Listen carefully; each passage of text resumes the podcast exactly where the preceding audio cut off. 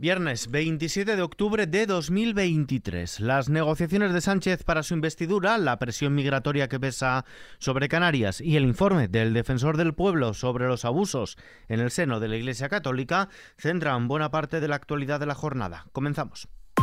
ISFM Noticias con Ismael Arranz. ¿Qué tal? Pedro Sánchez pide carta blanca a las bases de su partido. El presidente del Gobierno en funciones y secretario general del PSOE, Pedro Sánchez, ha anunciado que el Comité Federal del partido, que se celebrará mañana sábado, también aprobará preguntar a la militancia si avala los acuerdos con los partidos con los que está negociando la amnistía para su investidura, pero sin concretar el contenido de los mismos. Es decir, no preguntará directamente por la amnistía. Sánchez ha anunciado que en la consulta que el PSOE va a convocar entre sus militantes les pedirá que se pronuncie no solo por el acuerdo de coalición con Sumar, sino también si avalan que llegue a pactos con otras formaciones. Una pregunta para la consulta a la militancia que tendrá que ser aprobada por el Comité Federal y efectivamente ahí, en esa intervención de mañana, pues daré mi posición sobre los distintos aspectos que eh, están, eh, digamos, eh, involucrados o, que afectan a este proceso de investidura. No obstante, Sánchez tendrá que escuchar mañana voces discrepantes. El presidente de Castilla-La Mancha y secretario general de los socialistas castellano-manchegos, Emiliano García Paje, ha manifestado su interés en dar su opinión en el Comité Federal del PSOE de este sábado sobre la situación política no solo de lo que sucede hoy, sino de lo que puede pasar mañana o pasado mañana en relación precisamente a una hipotética ley de amnistía contra los encausados por el procés. Mientras tanto, desde Génova, la secretaria general del Partido Popular Cuca Gamarra, ha acusado al gobierno de improvisar y de actuar de espaldas a las administraciones autonómicas y locales frente a una crisis migratoria que se ha vuelto, dice Gamarra, insostenible. Ha urgido a que se convoque la conferencia sectorial de inmigración que no se celebra desde 2018. Lo que exigimos al Gobierno en funciones es información rigurosa y detallada sobre la ubicación de los inmigrantes en diferentes partes de la península y que abandone de una vez la improvisación constante que se debe a su carencia total de una política migratoria de Estado. Frente a la opacidad e improvisación del Gobierno en funciones, de Sánchez, de Marlasca y de Escribá, reclamamos transparencia, coordinación y planificación en materia de inmigración que vaya sin duda alguna acompañada de una política exterior de Estado que contribuya a afrontar este problema en origen. Sobre este asunto se ha manifestado también hoy en Canal Sur el líder de los populares, Alberto Núñez Feijóo.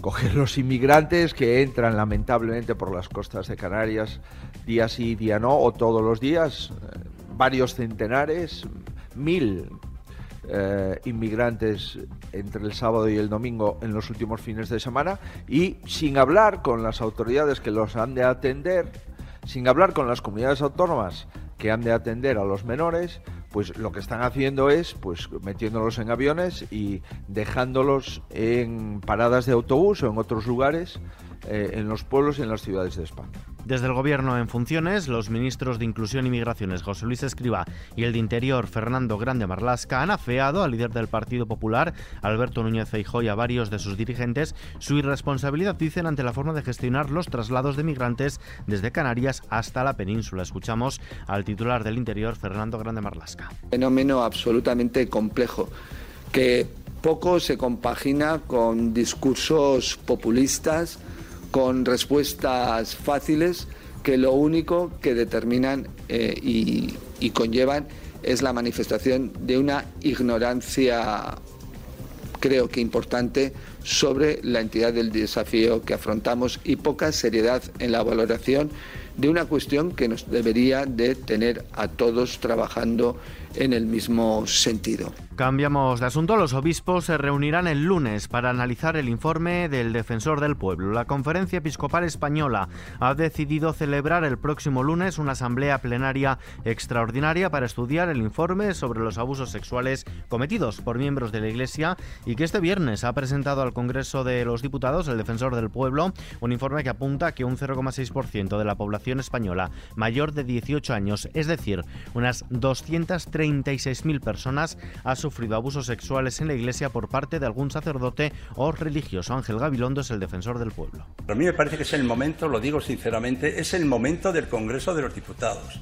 Es el momento de la Iglesia, es el momento del gobierno, es el momento de los poderes legislativo, ejecutivo, judicial, que con este informe, creo yo, tienen datos suficientes para adoptar medidas concretas que den a las víctimas la respuesta que merecen. El presidente del Gobierno en funciones, Pedro Sánchez, sostiene que este informe no hace otra cosa que conocer una realidad que todo el mundo sabía desde hace muchos años y recoge el guante tendido por el defensor del pueblo.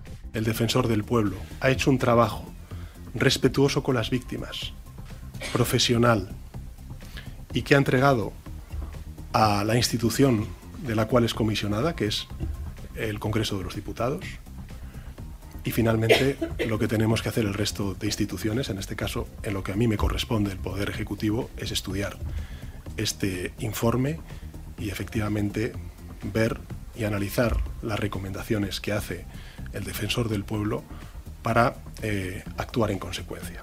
España doblará la ayuda en cooperación a Palestina. El ministro de Asuntos Exteriores y Cooperación en Funciones, José Manuel Álvarez, anuncia que España va a duplicar la ayuda en cooperación destinada a Palestina, situándose alrededor de los 40 millones de euros en total. Ha dicho que en los próximos días se darán más detalles al respecto. Mientras tanto, el presidente del Gobierno en Funciones, Pedro Sánchez, insiste en un alto el fuego.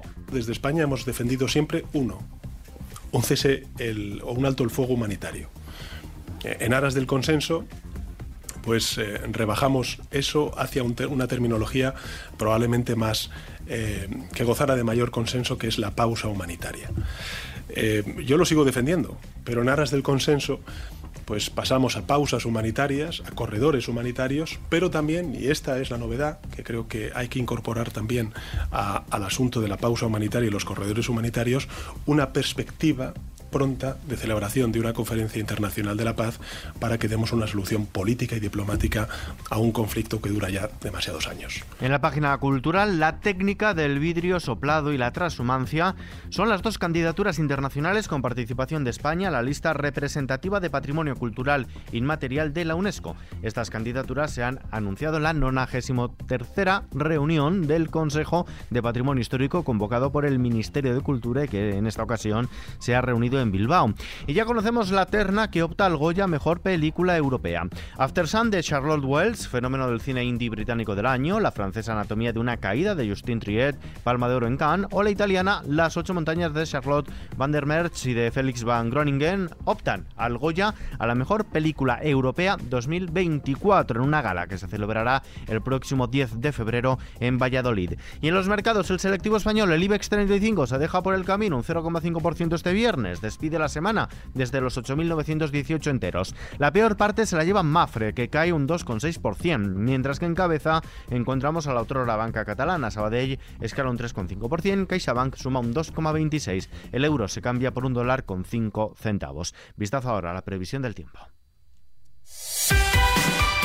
La inestabilidad será la tónica del tiempo este sábado ante la entrada de perturbaciones atlánticas por el noroeste de la península que dejarán precipitaciones en el cuadrante noroeste peninsular, cantábrico, centro y suroeste del país, viento intenso en el oeste y suroeste, más fuerte en los litorales de Galicia y Asturias. Se prevén lluvias también en zonas montañosas y Pirineos. En Canarias, cielos nubosos o con intervalos nubosos y probabilidad de chubascos ocasionales. No se producirán grandes cambios en las temperaturas del archipiélago, mientras que en la península las máximas aumentarán en general de forma ligera, con ascensos más acusados en zonas de la mitad norte peninsular. Y terminamos.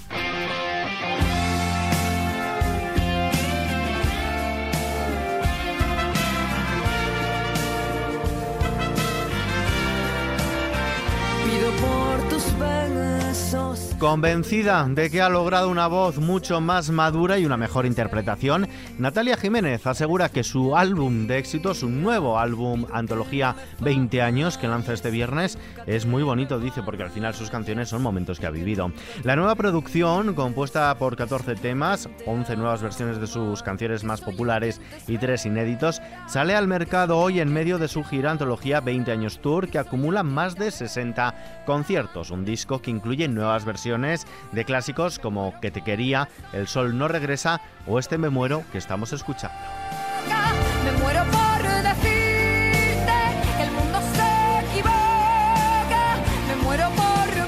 Con esta canción que se puede escuchar al completo en nuestra web xfm.es nos despedimos por hoy, pero la información continúa actualizada en los boletines de XFM y ampliada aquí en nuestro podcast XFM Noticias. JL García en la realización. Un saludo de Ismael Arranz. Buen fin de semana.